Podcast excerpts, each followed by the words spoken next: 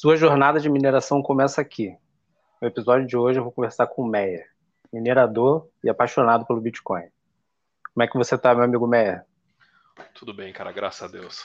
Continuamos minerando, então tá tudo certo. Ah, não parou, né? Jamais. Como é que ficou o coração nessa pequena subidinha aí? Cara, é, para o minerador, o valor é, logicamente, como para qualquer um que tem Bitcoin, é muito importante. Mas para nós, a principal métrica, na verdade, é a dificuldade, né? É ela que vai mandar Sim. em quantos Bitcoins a gente consegue minerar no fim do mês. Então, a, a, a dificuldade, inclusive, está apontando para cima já fortíssimo. É, a última vez que eu olhei no dia de hoje já estava em 7%, agora está em provavelmente 10%. Então, é, 10%. Ah, inclusive foi agora, início da noite, é, 6 horas da tarde, aumentou 10% a dificuldade da mineração. Então é isso. O, o, valor sobe, a dificuldade sobe. Uma noite de sono tranquila? Sim, nunca, nunca perdi o sono. A gente nas nossas ah, operações, graças a Deus, nunca tivemos um período negativo em todos esses anos. Entendi. Se apresenta para o pessoal quem é você, de onde é que você veio, como é que surgiu a ideia de ser minerador. como, como tudo na minha vida, nada, nada, aconteceu por uma ideia de ser algo, as coisas simplesmente aconteceram. É, eu sempre fui um cara é, de tecnologia, eu tive muita sorte de ter uma mãe é, e um pai, uma família que me apoiou sempre em tecnologia, então eu tenho com 34 anos hoje, e em 1994 a gente já tinha computadores em casa, fui alfabetizado ao mesmo tempo que a gente já tinha computador. Minha mãe, minha mãe e meu pai eram médicos. Meu pai já é falecido, minha mãe continua viva e trabalhando, inclusive. É, Caramba. É, 75 firme e forte, não, se parar de trabalhar pra frente. É, então, a, a, gente sempre teve a chance de ter computador e, e, eu brinco, né? Naquela época não tinha internet, a gente foi ter internet em casa é, em 1996, eu acho, 96, 97, por ali. E, e até lá, você para usar computador, eu mesmo sendo criança, você tinha que correr atrás, então não tinha muita, muita questão de idade. Eu me lembro com 9, 9 anos, 10 anos, falando com gente de, de, de 40, eu tinha um, um, um, tio postiço na família, daqueles amigos de família que vira tio, e ele, ele era engenheiro, então ele tinha computador em casa também, e eu trocava muita ideia com ele, era muito engraçado, porque eu com 10 anos de idade, ele e ele ali com uns 40 anos, então ele me passava programa, a gente trocava disquete, eu ia na... Caraca! A gente gente ia no, no, no, colégio na época, tinha a bibliotecária, tinha internet, então ele me pediu alguma coisa para baixar, eu levava o disquete para a bibliotecária, então tinha toda essa troca, enfim, sempre envolvido em tecnologia, é, até fui, foi meu primeiro emprego também, fui, fui para fui a tecnologia desde cedo e ali fiquei. Nesse meio tempo, eu, eu tive uma breve passagem por um café enquanto morei no, no, interior do estado, aqui em Santa Catarina, e foi onde desenvolvi minha paixão por café e levo isso até hoje. Então, muita gente na internet é, me conhece como Café, ou, ou, como Meyer, que é meu sobrenome, mas enfim, Café era um apelido bem comum também na época. E... Ah, por isso que tá escrito Meyer Café, né? Exatamente. o café estava sempre junto. É, por causa dessa história de computador, muito cedo e afins, é, eu também jogava online, meu primeiro jogo online foi o último online, que foi lançado em 1998, me lembro até hoje a maravilha que era, você conseguia falar com pessoas de tudo, todo mundo, era um negócio assim inacreditável, a primeira grande aldeia onde as pessoas tinham bonequinhos, né? E, e o meu apelido no jogo era Café, então depois disso oh. ficou. É, nunca, nunca mudou e, e tá aí até hoje, mas é também uma outra paixão na minha vida, é café. Então tá, tá aí como lembrança. Mas enfim, a área de tecnologia para mim seguiu. Com, com 17 anos eu fiz formação em, em redes na época, o CCNA, que era um curso de, de certificação da Cisco. É, fui, fui trabalhar com isso, trabalhei em empresa de games também aqui em Florianópolis. É, durante um ano e meio, saí porque eu tive um problema no coração, quase morri, daí dá aquela reviravolta na vida da gente, que eu agradeço a, a Deus, a, a esse ser superior até hoje, porque isso mudou minha vida. Eu, eu decidi que eu nunca mais ia trabalhar no escritório. É, por um tempo, eu, eu, eu, decidi que eu ia fazer a primeira coisa que aparecesse depois do meu problema cardíaco. e me convidaram para ser corretor de imóveis. Eu jamais imaginei Cara... que eu ia fazer isso na minha vida. Mudou assim completamente. Quando você tem um problema, quando você tem um problema cardíaco, uma coisa muito séria que você pode morrer, e principalmente sendo filho de médicos, quando você tem algo que seus pais não resolvem, é, é muito assustador. Ah, eu imagino. É, porque filho de médico é tipo super-homem, assim. Meu pai, minha mãe resolve, você vai embora e tá ótimo. Então, de repente, eu estava lá no internado num hospital é, que só vai velhinho para morrer, porque é um hospital cardíaco, e tipo todo mundo ao meu redor tinha 70 anos e um, e um atestado de óbito pré-assinado já, e você tá lá com Caramba. 20 anos de idade, entendeu? Então foi muito foi muito punk aquela época e eu prometi para mim mesmo que eu, que eu ia fazer outra coisa, não queria mais trabalhar em escritório, estava trabalhando em empresa de games. Você começa a se perguntar o que, que tem valor na tua vida, o que, que não é eu sempre tive uma pegada mais filosófica também, então, pô, aquilo ali para mim foi um turning point absurdo, assim, aquele momento de virada. E eu, eu, prometi que eu ia fazer a primeira coisa que me oferecessem. E me ofereceram ser corretor de imóveis. Então, ser corretor de imóveis, cara, é, isso, isso, é, isso Nunca é tinha sido antes. Né? Nunca, jamais imaginava. Jamais, não, não, não passava nem pela minha ideia enfim, trabalhei com corretor de imóveis, descobri que eu adorava fazer, trabalhar com pessoas, serviços, atender cliente. Cara, depois que você sai de tecnologia para uma coisa completamente diferente, você descobre que existem pessoas, né, que não são só máquinas. é, e, e, eu brinco assim quando me perguntam, cara, tudo que você faz na sua vida vai vira bagagem, vira experiência e só tem experiência quem faz. Então faz o que aparecer. Se você está na dúvida no, no, que fazer, faz o que aparecer na tua frente, você vai conhecer gente, né? Você vai estar tá exposto a, a, a, o que Nassim Taleb apresenta muito bem, né? Quando você está exposto a, a, mais gente, a possibilidades, a, a, estatística está do teu lado. Você, você, vai, vai acontecer algo, você não sabe o que, mas vai acontecer alguma coisa, né? Quanto mais gente você está exposto, maior a probabilidade. É, enfim, trabalhei como corretor há alguns anos, foi legal, depois saí do mercado, e saí do mercado porque eu conheci o cara que hoje é meu sócio na empresa, que é o, que é o John. É, encontrei ele tomando café, como tudo na vida. sempre, sempre vira em volta do café.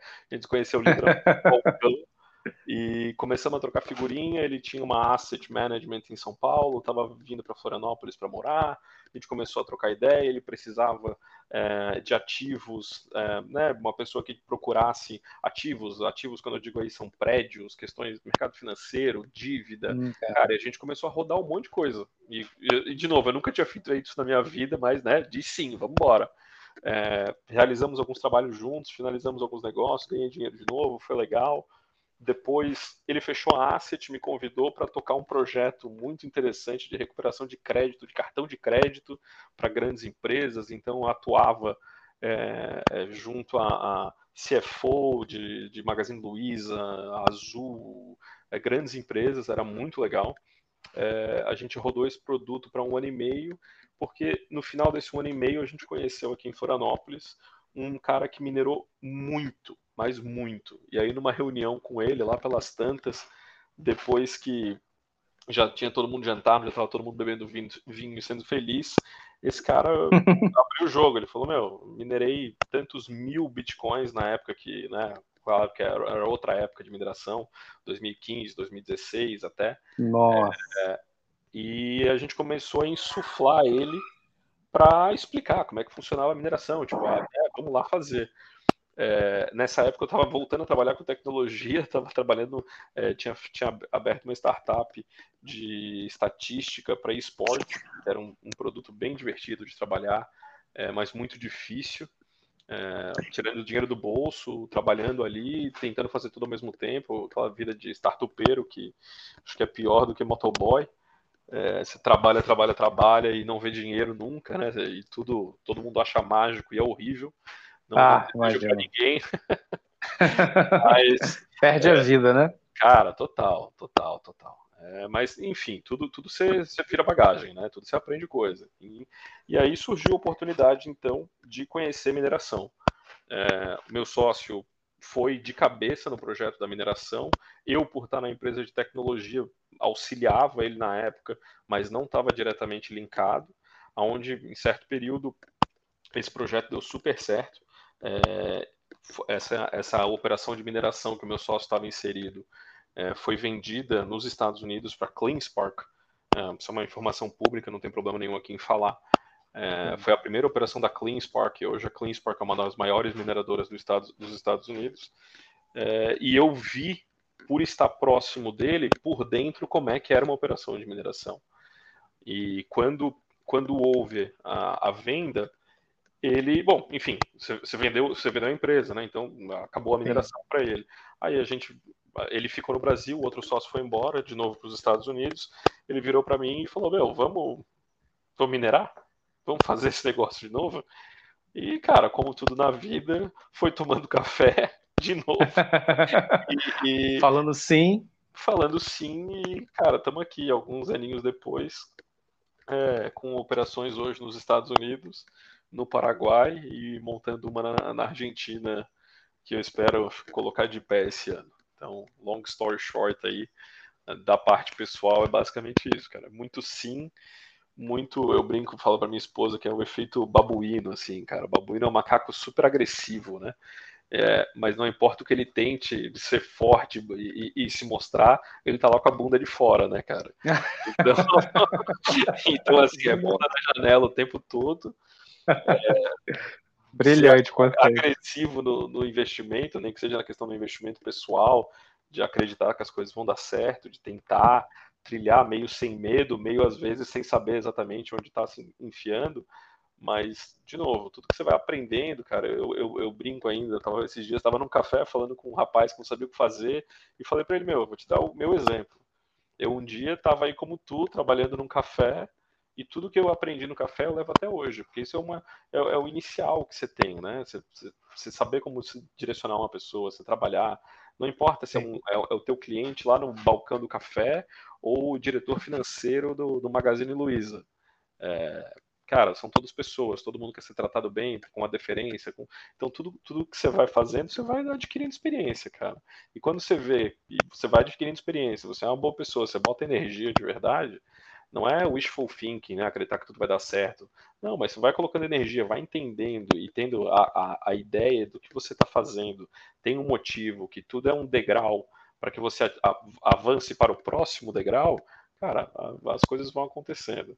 E quando você vê, você está minerando Bitcoin em três países. Porra, brilhante. Vocês estão, vocês estão minerando desde 2017, né, que eu vi pelo site. É, em 2017 foi a primeira operação, essa que foi vendida, né? Onde eu não estava é, diretamente linkado nela, eu era, fui, fui um dos investidores. É, todo o dinheiro que eu ganhei com a venda de imóveis e, e não tinha acabado ainda na startup, é, é eu coloquei na mineração, foi, foi um investimento, foi ótimo. O triste da mineração é que você se apega aos seus bitcoins, então eu nunca vendi um bitcoin. então, assim, como investimento foi ótimo. O detalhe é que ele nunca se realizou. Então, é, é, tá lá, cara. Eu acredito que Bitcoin minerado não, não, não vale a pena ser vendido não, a não ser claro, né? Você tem uma situação de necessidade, alguma coisa nesse sentido. Mas Entendo, o, não a torta é a direito, né? Só na. É, o, o, é, eu brinco, né? O Bitcoin virgem, cara, ele tá ali, ele nunca foi transacionado. Exato. Ele saiu da pool, tá lá na nossa wallet, tá na minha wallet, enfim, que seja. E, meu, eu, eu entendo que em algum momento, no futuro muito próximo, esse Bitcoin vai ter um valor diferente ele, ele, ele precisa ter. Porque se a gente consegue analisar as carteiras, a gente consegue, né, o blockchain nos dá todo o track record, né, ele dá toda a história é, do, do Bitcoin, o Bitcoin que nunca foi transacionado tem que ter um valor diferente. Já existe bastante papo sobre isso, de quais Bitcoins poderiam servir como lastro para instituições financeiras e afins. É, a gente já teve contato com bancos que vieram falar conosco sobre querer Bitcoin zero, então eu entendo que isso também vai, vai acontecer. Mas e, e, no, e no fim é porque eu acho que Bitcoin não é para ser transacionado, não é para ser vendido.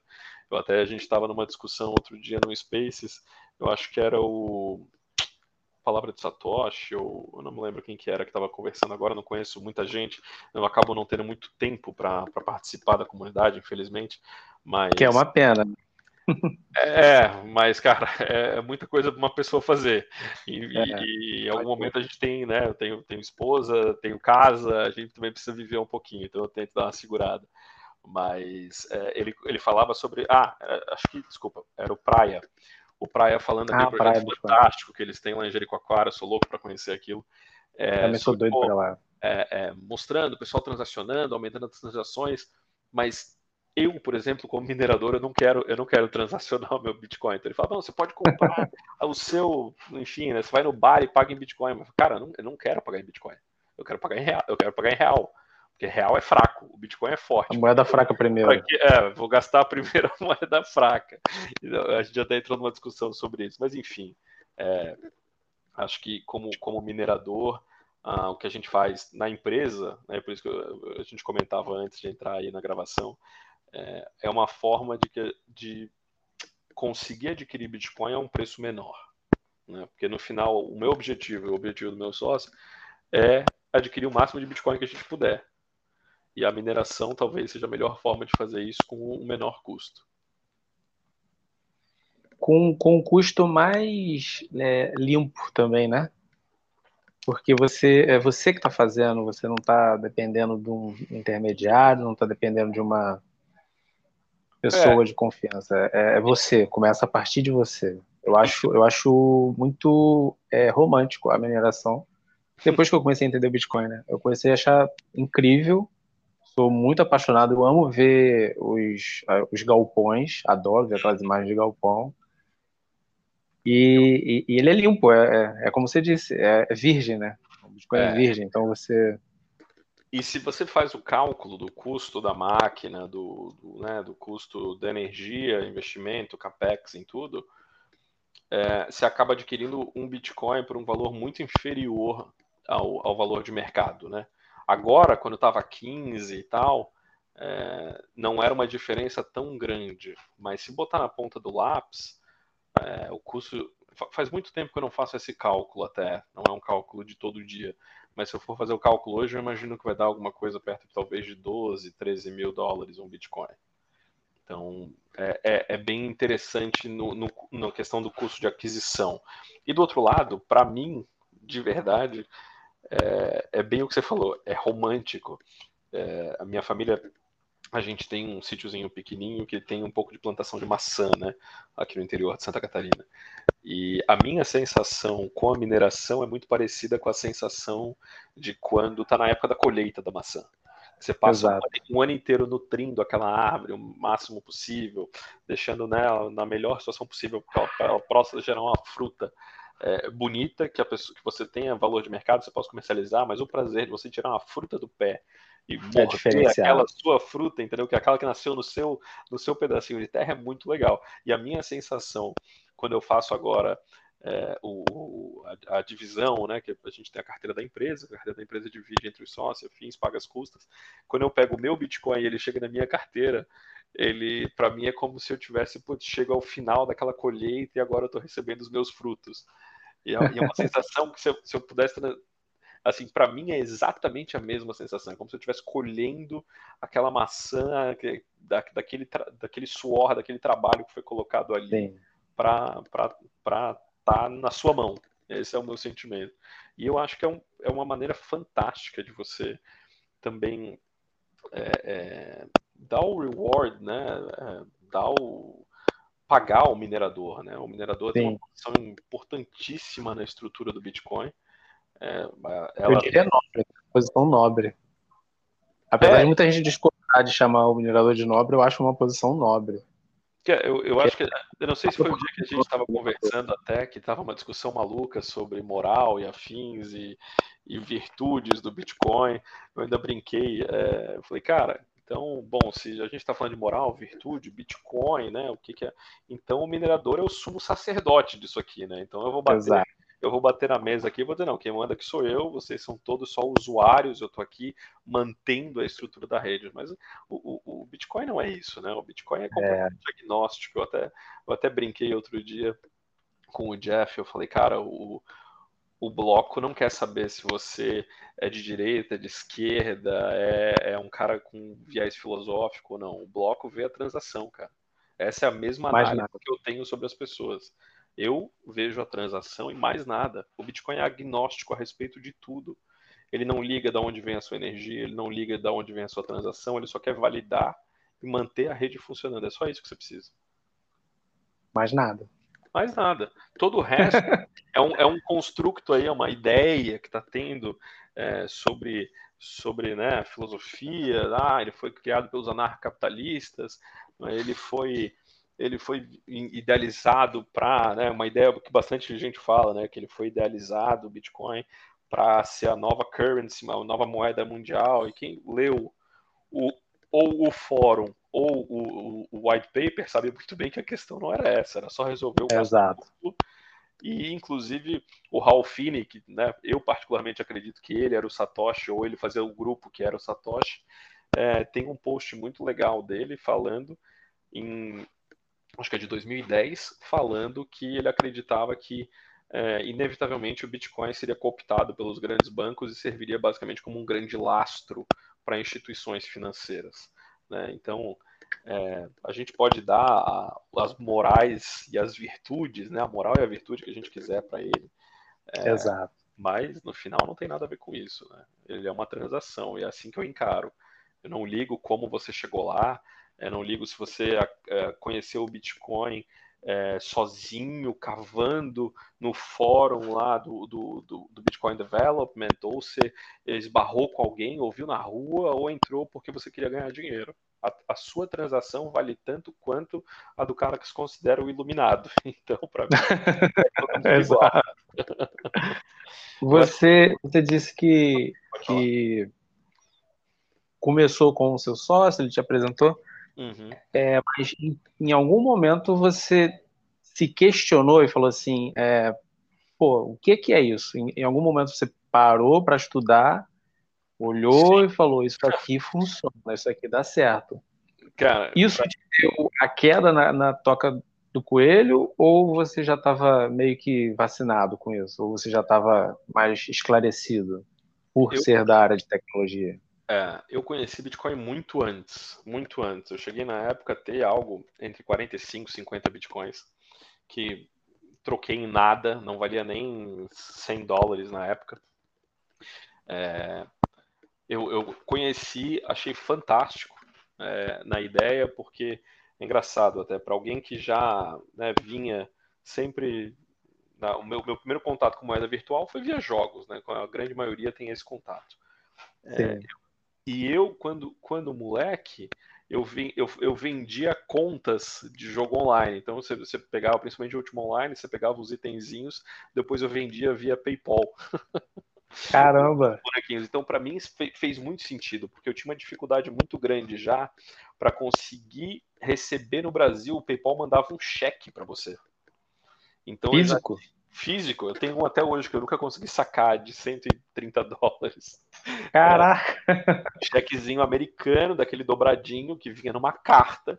Então, para mim, quando eu vi aquilo ali, cara, para mim aquilo foi genial. Eu falei, cara, resolvido o problema. Você recebe em Bitcoin, gasta em Bitcoin, e, e ainda a questão de anonimato, eu sempre com um pezinho completamente contrário a Estado, impostos e qualquer coisa nesse sentido, eu falei, cara, Tá resolvido.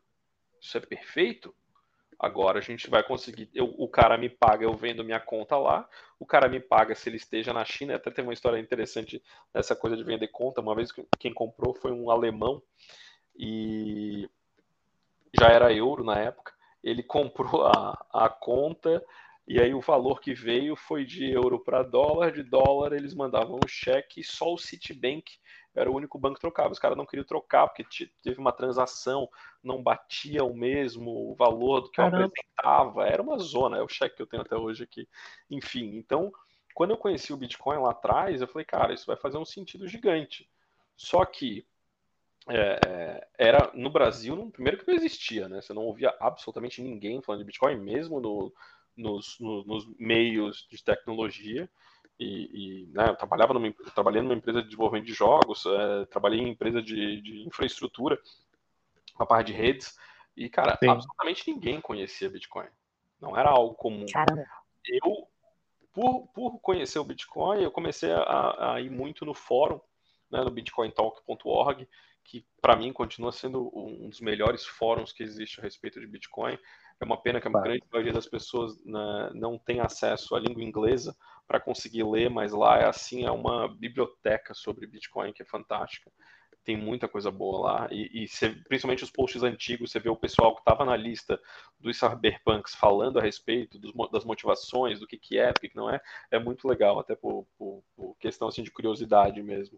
Mas sim, eu já estava eu já tava dentro da toca. E quando quando o meu sócio volta e fala, porra, conheci um cara hoje que minerava Bitcoin, eu falei, puto, meu, como assim? Como assim? Essas pessoas existem, né? Elas não são uma é. miragem. E, e, ele não tinha minerado nenhum, nem dois. Ele tinha minerado mais de, de enfim, muitos mil bitcoins, muitas centenas de milhares. Ele é, era um negócio, né? Que ele fazia, era, era uma empresa. É, ele conseguiu, enfim, auditar isso. Ele mostrava, é, viu o hash das máquinas dele. E, enfim, ele minerou mais de 50 mil bitcoins. Esse cara. E ele falou, e a gente vai, vai começar a minerar. Eu falei, cara, take my money, vamos junto. E eu já louco para fechar a empresa de software e acabar com tudo aquilo, me enfiar num avião e, e, e trabalhar em Atlanta, que era onde era o data center que a gente estava tentando comprar na época, né? que eles estavam tentando comprar. Então, tudo que eu queria era trabalhar com isso. Eu não consegui nessa primeira, nessa primeira leva. Depois eu consegui, mas eu já era 100% Bitcoin, né? É, para mim foi só a realização de um desejo de trabalhar na indústria. Mas já na, na, época que a gente teve a oportunidade de começar a minerar, já tinha descido no rabbit hole, já já acreditava, já acreditava que ia mudar o mundo. É, já, para mim, a, a, principal ideia sempre foi holdar ao máximo.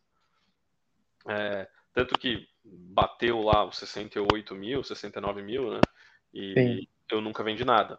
Continuo com a mesma wallet até hoje. É, Caramba! De tempos em tempos eu troco a minha wallet, mas é, nunca, nunca fiz uma venda, cara. Eu continuo rodando, não tenho interesse de vender. É, não acho que seja uma boa ideia. Acho que realmente tem todo o potencial como ativo.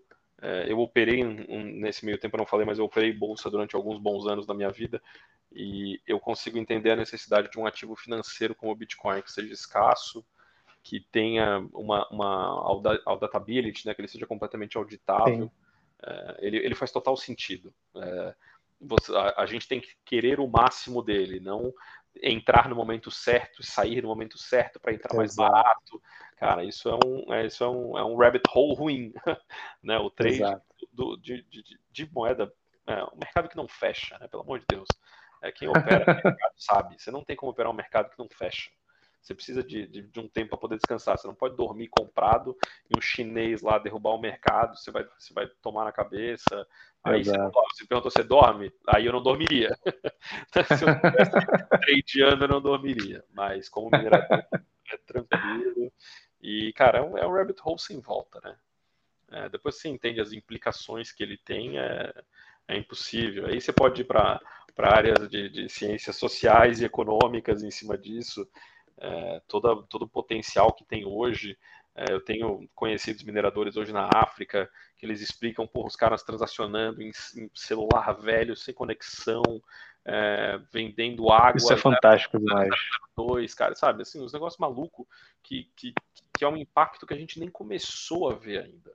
Nem, está arranhando. A gente está, putz, the very beginning, meu. É o, o, o início do início. Agora é. que a gente vai começar a ver eu, eu sou muito feliz de estar tá vivendo nesse momento.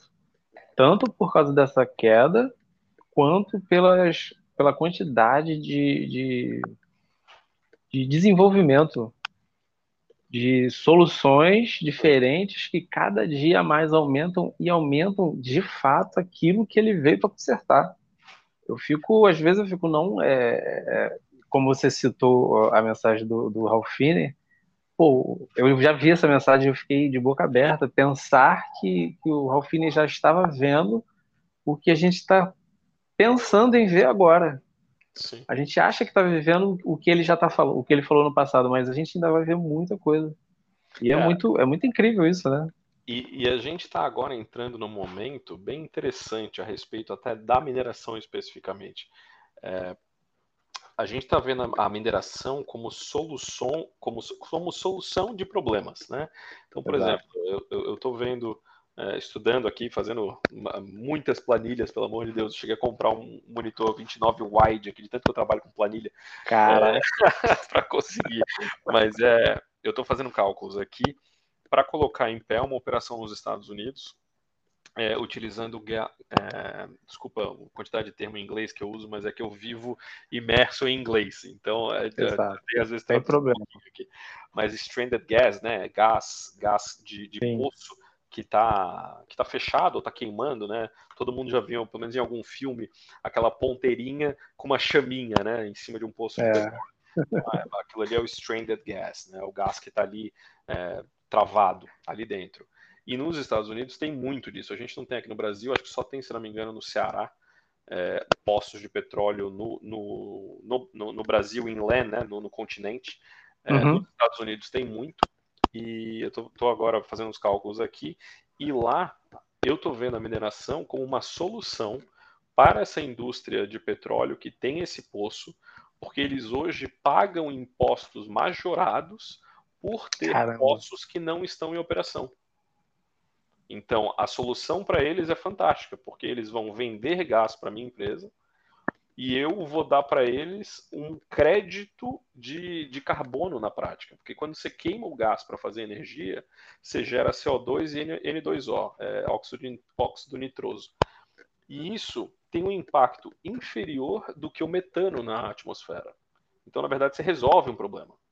E, e no, no, estado específico que a gente está tá, tá fazendo esses cálculos ali para ver se é viável, você ainda tem que utilizar uma, um filtro na, na, no gerador a gás que, que segura o, o N2O, o, o, o, óxido nitroso. Então você só tem o gás carbônico, que é, enfim, gás carbônico, né, ou se é oxigênio ou gás carbônico, não tem muita opção. É, Sim. Então, é, é, para eles é uma solução basicamente environmental friendly, né, uma solução sustentável, é, muito melhor do que deixar o gás fechado ali, porque ele acaba vazando, é inevitável, ele vaza pela terra, e, e, e é metano que está vazando, então é muito pior, 20, 26 vezes e meia, se não me engano, pior do que o CO2. Então você está entrando agora como a mineração, a geração de energia para a mineração como uma solução. E por que a geração para a mineração? Porque são locais remotos, são locais que não tem uma linha de transmissão para você gerar e colocar na linha de transmissão e vender essa energia para alguém. Então, a única saída para aquele local é ser utilizada a energia, aquele gás ser queimado para geração de energia, de algo que seja agnóstico à localização. E se a gente não conhece nenhuma indústria que possa ser feita dessa forma. Você vai precisar de pessoas, você vai precisar de, de comida, você vai precisar de um monte de coisa. Agora, a mineração, eu, eu monto um container aqui no Brasil, é, compro as máquinas, faço a operação dessas máquinas, tudo remotamente. Então, eu posso colocar isso em qualquer lugar do mundo. Então, na prática, você está gerando, você tá gerando infraestrutura num lugar onde não tem, por mais que seja uma infraestrutura temporária, mas você está resolvendo um problema ambiental. Exato. É, e, e, é um grande problema. É um senhor problema. Se a gente pegar a quantidade de poços que hoje estão fechados, ficam vazando metano na atmosfera, a última vez que eu vi, isso corresponde a quase 35% do metano gerado anualmente no mundo. Caramba, só de pode... perdas. Só de, é perda, porque é natural, ele vaza pelo, pelo solo. Então não tem o que fazer. É, é, então você pensa assim, você tem uma, uma possibilidade de diminuir loucamente e ainda ser economicamente viável. Isso não existe em nenhuma outra indústria. É, eu bato muito na tecla da mineração como forma de criação de infraestrutura e resolução de problemas. E, e sem falar nas, nas, na, nas aplicações que, por exemplo, de, de um, países que precisam muito de aquecimento, por exemplo, você tem um custo altíssimo para gerar energia para fazer aquecimento de prédios, de enfim, de, de, residências, você podia utilizar a energia para fazer da energia minerar e o calor gerado pelas máquinas, que é um CFM. É, desculpa, CFM é uma medida que é utilizada para você calcular a quantidade de, de ar movido por um por, pela ventoinha, né? Pelo, pelo, pelo uh, ventiladorzinho da, da máquina. Então, assim, a máquina de mineração, ela pesa em média 13 quilos e ela tem um CFM absurdo, ela, ela gera muito calor. Então, esse calor poderia ser utilizado e já vem hoje, já, já tem diversas empresas, principalmente nos Estados Unidos, que utilizam a, a mineração para fazer aquecimento de prédios. Tem um, tem um projeto muito legal que está no YouTube, quem quiser procurar. É, é um projeto que os caras fizeram a, a, utilizam S19, que são uma das máquinas mais modernas que a gente tem aí nos últimos anos, e eles mantêm aquecidas uma cave de maturação de whisky na temperatura correta. E eles colocaram essas máquinas numa roda. Essa, Caramba! Roda gigante. Essa roda gigante vai rodando dentro da cave de whisky e espalhando o ar quente para manter na temperatura correta, porque é um lugar muito frio nos Estados Unidos. Cara, é um negócio Caramba. absolutamente sensacional. E, e, o cara ainda gera Bitcoin. Então, aqui, é, é, ele resolve um Ainda problema. toma uma dose no final do dia. Pô, ainda faz um negócio legal pra caramba, que é um bom whiskyzinho. É, caramba. e, e, ele tá ali gerando Bitcoin. Então a gente vai ver novas. É, é, você vai precisar hoje, principalmente aí, né, antes, antes de começar a gravação, a gente falava sobre a dificuldade, né? A dificuldade que agora aumentou aí 10%, sim, sim. por causa da dificuldade aumentando constantemente e dos novos entrantes no setor de mineração, que são grandes empresas de energia, é, a gente teve a notícia, acho que duas semanas atrás, a TEPCO, que é, um, que é uma gigante de energia japonesa, é, com um projeto de mineração. É, já Eu vi a Mobil e a Shell, né? A Shell, empresas. O que, que essas empresas têm? Ou elas são empresas de energias, efetivamente, ou elas têm energia como subproduto. Né? Eu gero petróleo, logo eu tenho energia, né? seja por meio do gás, que tem em todos os postos de petróleo, você é obrigado a queimar aquele gás, você não pode ventilar ele na atmosfera. Então, por que não queimar e utilizar ele de alguma forma? Só que, de novo, se é uma plataforma de petróleo no meio do oceano, ela vai gerar a energia dela mesmo e o resto ela vai jogar fora. É. Por que não minerar? Né? É, por isso que a gente viu nesse bear market agora, que eu particularmente acho que não acabou, mas enfim. Idem, é, idem. Né? É, esse bear market a gente não teve uma grande diminuição da, da dificuldade da rede. Ela deu uma estabilizada, caiu um pouquinho, mas basicamente se manteve estável, se a gente olhar. É, se não estável, caiu muito pouco perto da, da perda de valor que teve o ativo. Sim. Por quê? Porque quem entrou agora são empresas que estão acostumadas a ter é, energia como subproduto das suas aplicações industriais e tem uma capacidade de retorno de investimento muito longa. Então, você está falando de empresa de energia, normalmente trabalha com, com um ciclo de 20, 30 anos. Cara, isso é, a gente não vai ter como competir com isso. É, Para a infraestrutura do Bitcoin, é fantástico. Para o minerador pequeno, médio, como o nosso caso, mesmo para o minerador grande, especializado em mineração, a gente vai ter que se reinventar ou eu vou achar formas também de utilizar energia, achar parceiros que tenham energia como subproduto, ou eu vou ser comprado, ou eu vou morrer na praia. O que para a rede do Bitcoin vai ser fantástico, porque a gente vai estar tá vendo a rede mais forte. E assim, na hora que você vai ter essas empresas gigantes de energia como participantes, a gente só, não, só tem que cuidar que elas não tenham 51% do hash rate. É. Mas é, é, a mineração está mudando muito rapidamente, eu acredito que para melhor, porque essas aplicações de, de, utilizando uma energia como subproduto, utilizando é, a, a, mineração por causa do calor para gerar outros produtos. Tem um case muito legal de uns caras com estufa é, de, de, maconha nos Estados Unidos. Esse eu vi. É, então, assim, cara, tudo que precisa de calor você pode trocar por máquina de mineração. Começa por aí. Então, eu vi uma também de casa. Eu vi um cara que ele tinha o próprio rig dele e ele, com o calor gerado pela máquina, ele botava em outra máquina e essa máquina distribuía calor para a própria casa dele. Sim, sim, a gente vai ver isso cada vez mais, cara. Eu acredito muito nisso, mas muito mesmo. E resolve o grande problema da, da, da do FUD, né? Ah, sim. De falar poluir e que, nossa, essa. Ninguém se questiona. É, ninguém se questiona quantos milhões de megawatts, terawatts de energia são utilizados pelas luzinhas de Natal. Mas todo mundo quer saber os meus 3.250 watts que cada máquina consome, né? Ou 2.050, ou 3.400, enfim, vai depender do modelo. Mas essa é uma preocupação, assim, das mais hipócritas que existe, né? É Mas, é terrível. Cara, faz parte, faz parte. A gente vai ter que cada vez mais se acostumar com ataques mais coordenados em cima do Bitcoin, porque ele não morreu. É. Todo mundo achava que ele ia morrer, agora que acho que seria o 49, 50 funeral, ele continua não morrendo. Né?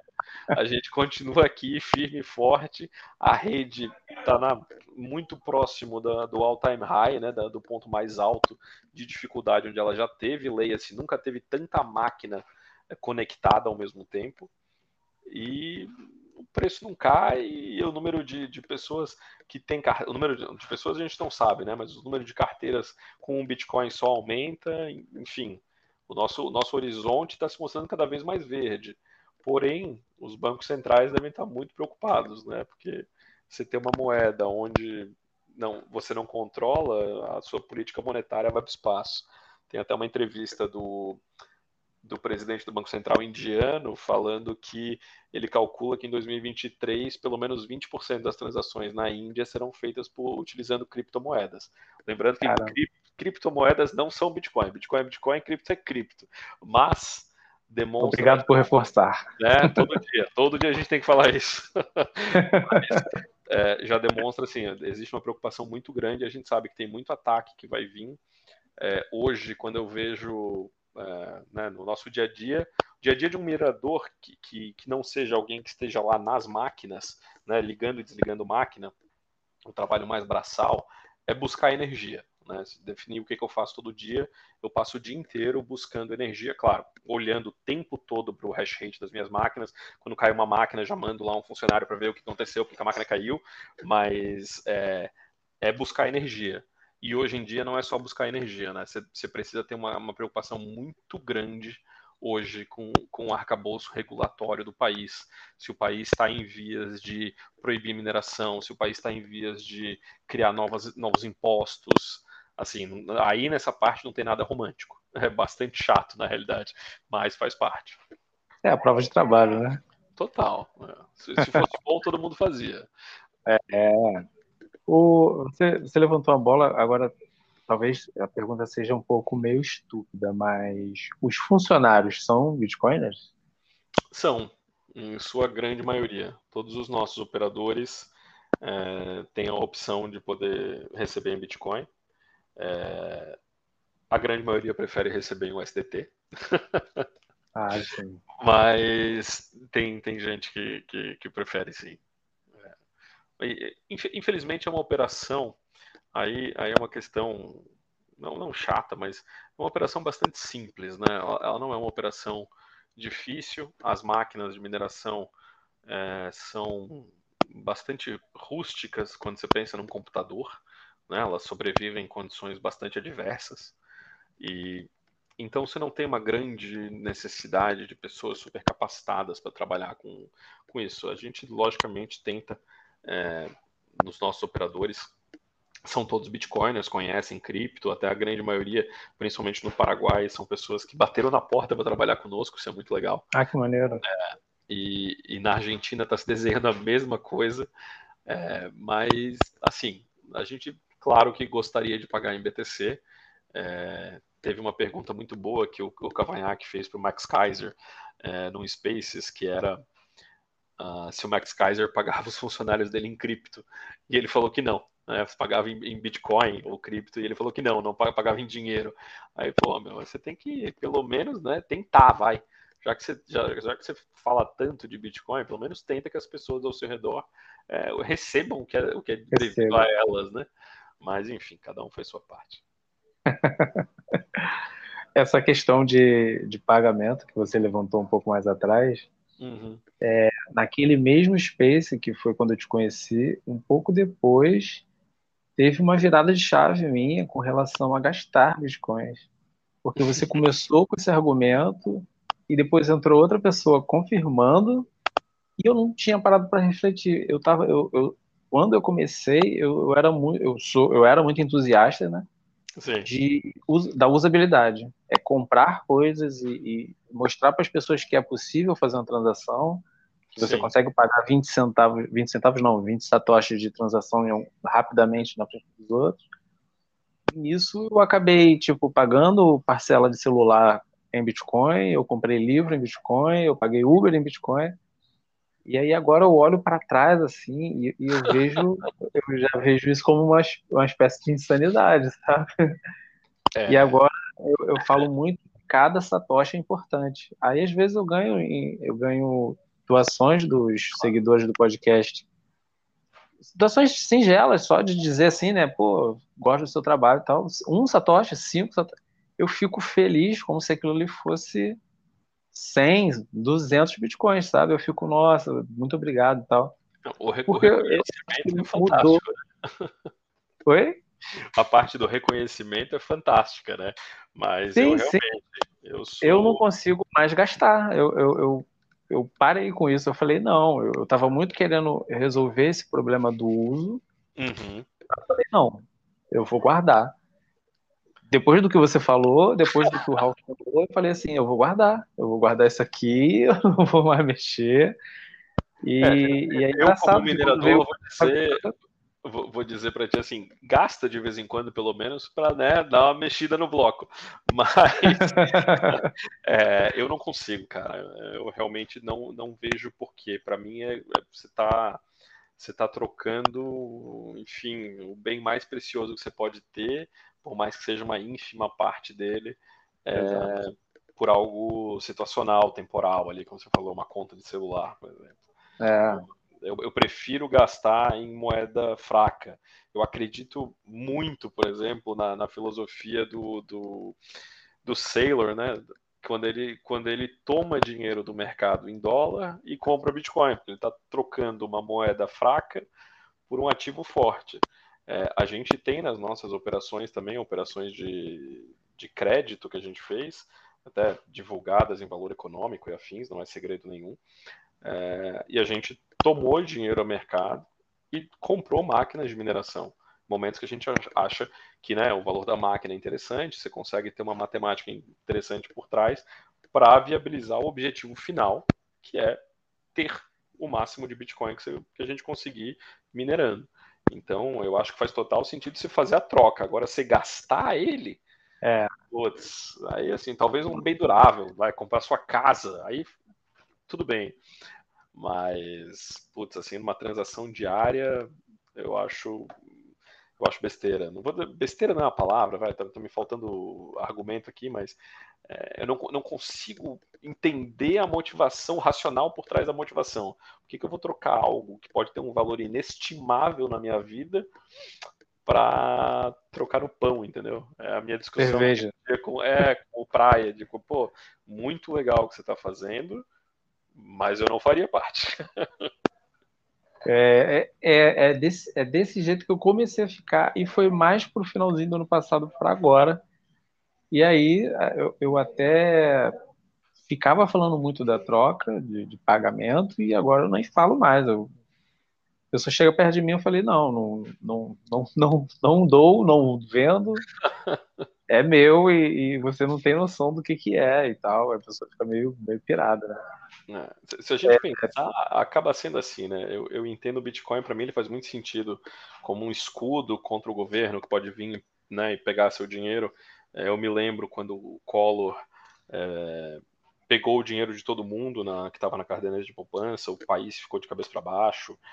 É, já, já, já, vi né, quantas vezes bank runs que aconteceram no, no, em outros países, o pessoal né, fazendo filas quilométricas para sacar dinheiro, você chega para sacar, você tem uma limitação, é, como a gente tem um projeto na Argentina, a gente vê a dificuldade que o país passa, você tem limitação de saque em dólar, limitação de uso em dólar, você não pode exportar, você não pode. Cara, é uma, é uma loucura o que o governo pode fazer. Então o Bitcoin acaba sendo um escudo que você pode ter. E é talvez o único ativo que seja absolutamente imóvel e, assim, é, o governo não, não vai ter como confiscar aquilo a não ser que você dê para ele. Não existe a possibilidade. Então, isso é um bem muito precioso. Isso, isso dá para ti uma capacidade de se Brasil dar uma guerra e, você precisa fugir do país, a única coisa que você vai conseguir levar vai ser, vai ser seu Bitcoin. Exato. Então, é, teve, teve um caso muito triste, mas enfim, para o Bitcoin foi uma prova de uso, que foi o, o pessoal na Polônia comprando Bitcoin doidado enquanto conseguia comprar, antes do governo ir lá e bloquear a compra de, de Bitcoin via cartão de crédito. Né? e os caras fugindo para Polônia, chegando na Polônia, o único dinheiro que eles tinham era os bitcoins. O, o resto tinha sido roubado na estrada, o governo, os caras tinham ido sacar e não tinha, porque a limitação estava em 25 dólares ou 30 dólares por pessoa, um absurdo. Caramba! Então você imagina, cara, como é que você foge? Então por isso que eu vejo, primeiro que no tempo é um ativo escasso, ele vai ter só 21 milhões, né? 29, 9999997, né? falta 0,00003 é, para fechar 21 milhões. E, e, é a única maneira de você se defender contra qualquer autoritarismo que, a, que aconteça sobre, sobre você e sua família. Então, né, keep, keep, your, keep your wallet safe and keep your seeds, man, because é complicado, cara. Eu não, não vejo necessidade de transacionar. Mas como minerador, peço a todos que não sejam como eu, continuem gastando ali ali, nem que seja para transferir de uma carteira para outra. Vai, eu vou adorar pegar a transação de vocês e colocar no bloco. é o que eu faço hoje. Hoje eu só troco de carteira para carteira e mais nada. De tempos em tempos, né? Eu acho saudável é. dar, uma, dar uma trocada também dar uma respirada ali, né? Ver se tá funcionando ainda. Você sabe que às vezes, eu não vou mentir, meu, às vezes eu, eu faço isso só para ver se ainda funciona. só para ver o, se a carteira tá ok. Uma característica que eu acho pertinente aos bitcoins é a, a obsessão por testes, né? Sim. A gente é muito de ver na prática. Você sempre foi assim, de ver na prática? Putz, meu, absolutamente, mas admito que quando, quando eu estou fazendo, por exemplo, na empresa a gente tem ainda alguns, alguns investidores, gente que quer comprar máquina. Como eles estavam conosco na primeira operação, a gente, quando tem espaço, oferece, ah, putz, eu estou aqui com três máquinas, você quer voltar a minerar? 3, 4, 5, 10, enfim, qual, qual seja o número que a gente tenha disponível é, de captar investidor, ou pessoas, não, não, investidor é a palavra errada, porque a gente não coloca ninguém que não seja já Bitcoiner. Então, se a pessoa chegar em mim e falar, pô, Meyer, eu quero minerar, eu vou te perguntar, vai ser tipo entrevista, mas por que, que você quer minerar? Sabe?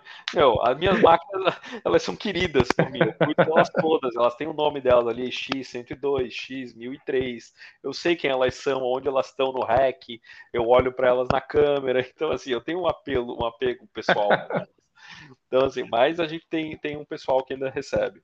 E, e por ser uma, uma questão muito pontual, é, eu faço as, as transferências para os, vamos colocar em aspas aqui, os clientes, né? É, então, cara, muitas vezes eu, eu checo umas três, quatro vezes, vou lá nos Explorer, em dois, três Explorer diferentes, vejo, checagem na carteira, essa carteira, essa carteira já transacionou, porque eu só mando para carteira zero. Então, assim, tem vários, várias coisas, cara, e checagem eu acho que é, metade do nosso do, do, Bitcoin é você verificar e verificar carteiras, verificar tudo que você puder. Eu acho que com certeza é, só ficou pior a obsessão. Entendi. é, caminhando né, para o fim, é, é difícil até te fazer essa pergunta, porque acho que você já deu tanta demonstração de, de otimismo, né? Mas o que, que te mantém otimista? Assim? Qual foi a. O, o que, que te faz acordar otimista? Tipo, a, o Bitcoin foi a, a, a 10 dólares e, e você continua otimista? Cara, o conceito dele para mim não mudou.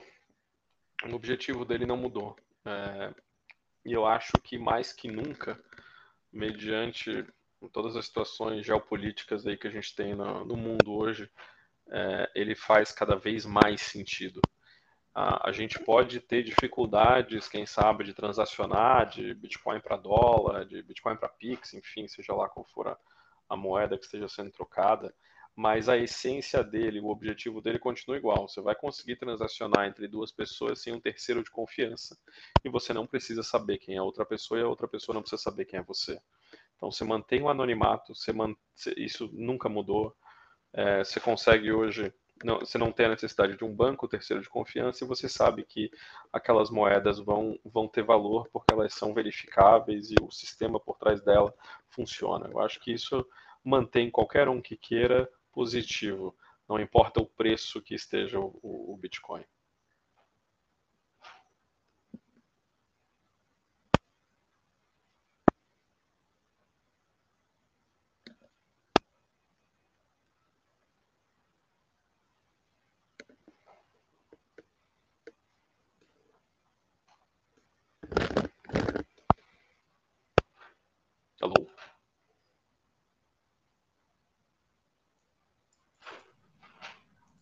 Meia? Oh, alô? Me ouve? Agora eu te ouço. Acho ah, que... sim. Ouviu o finalzinho que eu falei, que eu tento explicar e.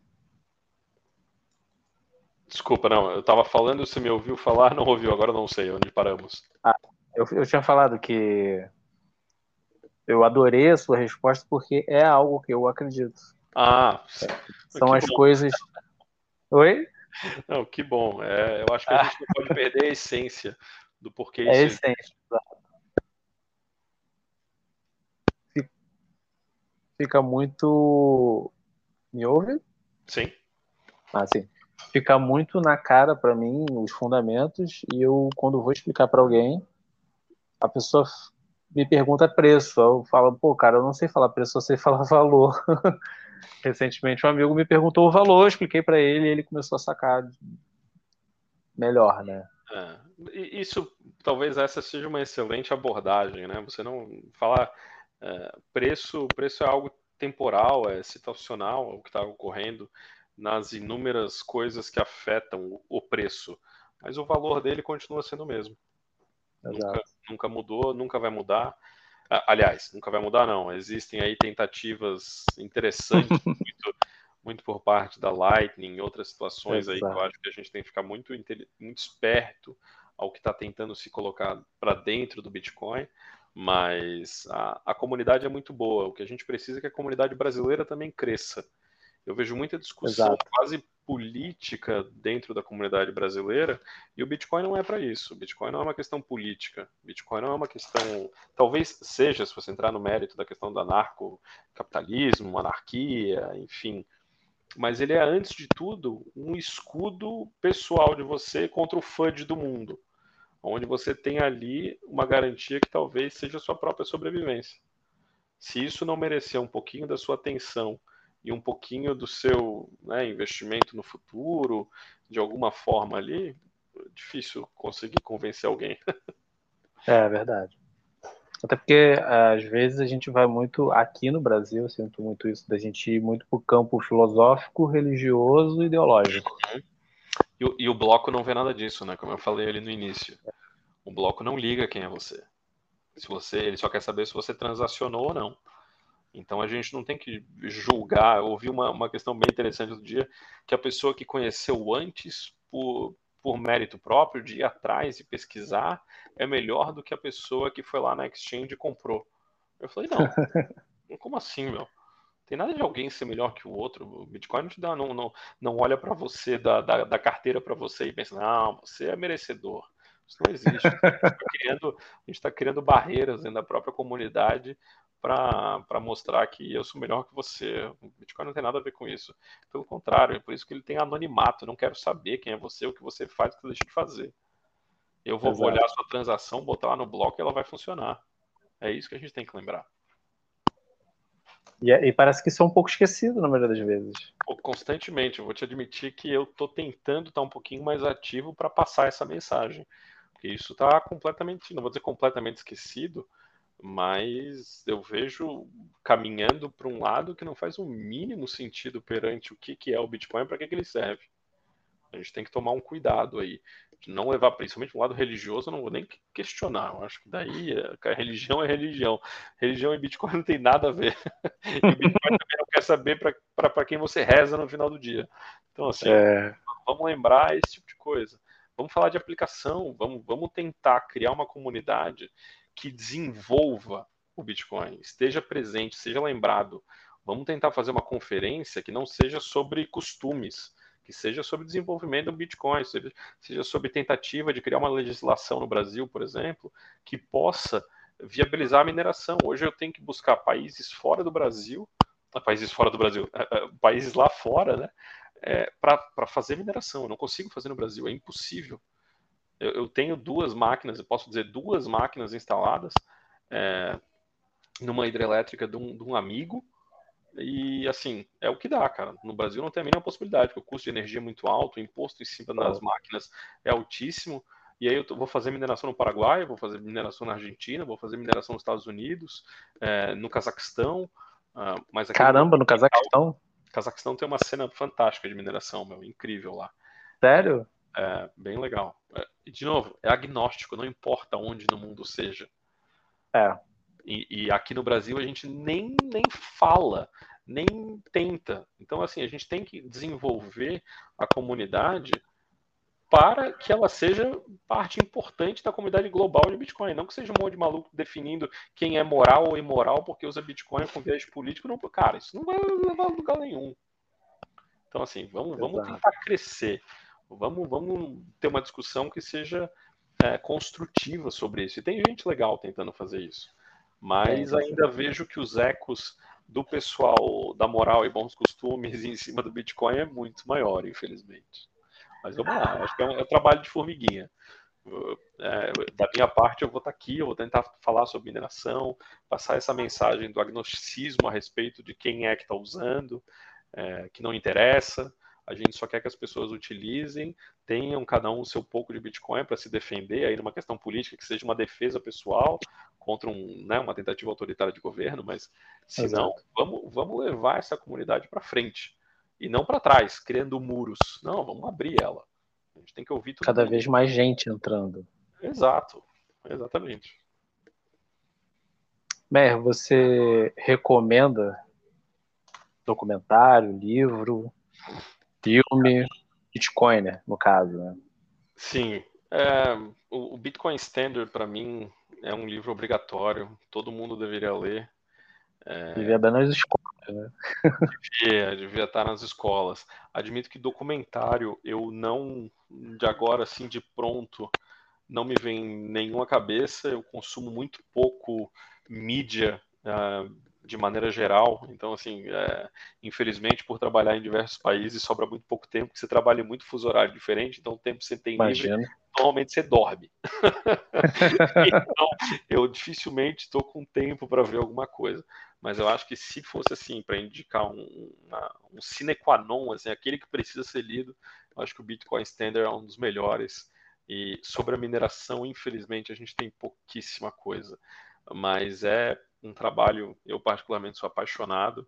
É, se puder, quero fazer isso a minha vida inteira. Não sei se vou ter como, porque a nossa indústria está mudando. Mas, assim, tentem entender um pouquinho o trabalho do minerador. É, muita gente não sabe que o minerador né, ele só valida as transações que recebe do, do Node. Então, assim, não tem nada mágico. É, se tem alguma coisa que a gente precisa discutir como comunidade como um todo, talvez seja o papel da pool, mas isso está muito ainda só no mundo do minerador. Mas, enfim, tentem ler o, o Bitcoin, o Bitcoin Talk, que está lá, os posts do Satoshi. É, não deixem que isso venha por outras pessoas. Vai lá, verifica no fórum, usa o Google Translate. É, se não sabe, tem né, DeepL também, é uma excelente forma de tradução, mas vai atrás, sim, sim. Não, não precisa de ninguém dando a informação. Exato, exato. É, é, eu, eu, eu tenho um pouco de dificuldade com o inglês, mas graças a, a, a porque de certa forma, tem um teto de conhecimento nacional. E aí eu ultrapassei o teto, eu tive que ir para conhecimento exterior e é tudo em inglês. Aí eu falei, ou eu aprendo ou eu Google Tradutor. Aí vai meio a meio, né? Eu, tem hora que eu não quero botar para traduzir, que eu tô com muita ânsia de ler e é pouca coisa, eu consigo já aprender mais lendo. E o meu próximo passo é aprender a, a falar e ouvir de fato, porque porra, podcast, Space. Pô, tem uns caras aqui que botam Space todo santo dia e eu fico. Eu queria estar ouvindo esses caras aqui com clareza. Eu escuto, entendo uma coisa ou outra. O pessoal da Plugnet, do, do Toxic Happy Hour é muito bom, isso, cara. Magu, essa galera é muito boa. Você falou agora é, sobre livros e afins. Tem um livro muito bom, não é, não é um livro sobre Bitcoin, mas é um livro muito bom que é o Crash. Uma breve história da, da economia da, de, de, leis econômicas, da, da, humanidade, ideias econômicas, alguma coisa. Eu acho que eu sei qual é esse. Cara, esse livro é muito legal de ler. Você entende já sobre virtualização de ativos, é, dinheiro que deixou de, né, quando o dinheiro teve a, parou de ser correlacionado com metal. É, isso na, na, história da humanidade é fantástico. A, a bolha das tulipas, como para entender o, o, dinheiro como, como um produto, ele talvez seja um dos mais legais. Em seguida, você junta uma leitura do Bitcoin Standard e do Bullish Case for Bitcoin, que não sei se tem uma tradução em, em, português ainda, né? Mas é, eu acho que você tem ali três livros que é impossível você não sair muito, muito uh, uh, bitcoinheiro disso. Primeiro entendendo como funciona o dinheiro, depois como funciona o Bitcoin e o bullish case no final, eu acho que é fantástico. Tem um site muito bom, infelizmente em inglês, é, que é o bitcoin-resources.com, que tem ali uma quantidade de livros, artigos, podcasts, vídeos, muito, muito, muito legal, muito legal. Uh, infelizmente em inglês, não tem, não tem muita saída, né? Mas Só é... botar o tradutor, botar o dicionário do lado e palavra por palavra. Eu, porque eu, é um conhecimento que agrega demais. Exatamente. E assim, se você não fizer, nunca vai fazer. Eu, eu nunca fiz uma aula de inglês, aprendi inglês sozinho. Hoje é. trabalho basicamente em inglês e é, é, livros, é, quando era pequeno, jogos, era jogando e um, e um dicionário do lado, me lembro até hoje. Sim, sim. Mas assim, é, é, esforço, né? Você tem, que, você tem que aprender de alguma forma. Principalmente Prova agora. de trabalho de novo. Prova de trabalho, exatamente. é, então, pô, hoje está tudo na internet. É só você digitar o endereço, abrir o. faz meia tela aí, meu, o, o, o livro de um lado e o, o, Google Translate do outro e vai em frente, mas não, não perde a chance. Acho que ali o bitcoinresources.com uh, vai ter tudo que qualquer pessoa precisa para conseguir entender e já se, e já se aprimorar bastante em cima de Bitcoin. Deixa eu dar uma olhada aqui no Bitcoin Resources. Ah. Vou deixar ele aqui no standby para deixar de link do episódio. É, esse, é, esse é muito legal. Esse é muito legal. Uma mensagem final, meu amigo? Não Cara, seu tempo. É nada, foi, foi um Por prazer. Por mim, trocava essa ideia até, até amanhã de manhã. É, a, a, mineração em si, cara, é algo muito simples e a, a gente pode dar o valor para ela como quiser, mas ela, ela faz o trabalho dela de manter a infraestrutura, ela não tem segredos. É, falar de mineração é, é falar sobre as coisas ao redor dela, porque ela em si é muito simples. Mas é, saibam que tem gente no Brasil que faz mineração, temos a, a nossa empresa, a FMI, e tem a Arthur Mining também, que é minerador, é, que está com operação nos Estados Unidos, são empresas brasileiras. É, para quem sonha, talvez, em trabalhar com mineração, pelo menos tem alguém para bater na porta. É, volta e meia a gente precisa de, de pessoas. É, hoje, infelizmente, não temos nada, nada aberto, mas saibam que, que existe essa indústria no Brasil e vamos, vamos tentar fazer com que a comunidade também cresça, sabendo que um, a, é, a indústria existe e a gente não pode operar no Brasil, infelizmente. A gente precisa levar a mensagem do Bitcoin e das, das possibilidades que ele traz também para os nossos legisladores de alguma forma. E eles só vão nos ouvir se a gente tiver uma comunidade organizada, menos preocupada sobre a moral do ativo e sim com a expansão dele na, né, no Brasil. Eu acho que essa Sim. é a mensagem aí. Vamos tentar fazer uma comunidade que queira crescer e não queira colocar muros. Eu do meu lado Perfeito. aqui vou tentar participando, tentar participar quando puder, mas a gente precisa ter esse viés um pouquinho mais pé no chão aí. Eu vou te chamar mais vezes, hein, velho? Cara, quando quiser. Domingão à noite a gente está sempre às ordens. Vai ser um prazer falar contigo. Eu já ouvi outros episódios do, do FOMO, então é muito legal estar participando aqui. Obrigado pela oportunidade. Ah, que maneiro, né? Que maneiro. Então, a gente vai encerrar por aqui. Foi, foi um prazer estar com o Meyer hoje. Falamos sobre mineração pra caramba. Para quem não sabe, ele é o cara. Vai lá no Twitter, adiciona o cara, troca ideia com ele. Em breve a gente vai conversar mais um pouquinho. Até a próxima e esse foi o FOMO Podcast. Um abraço.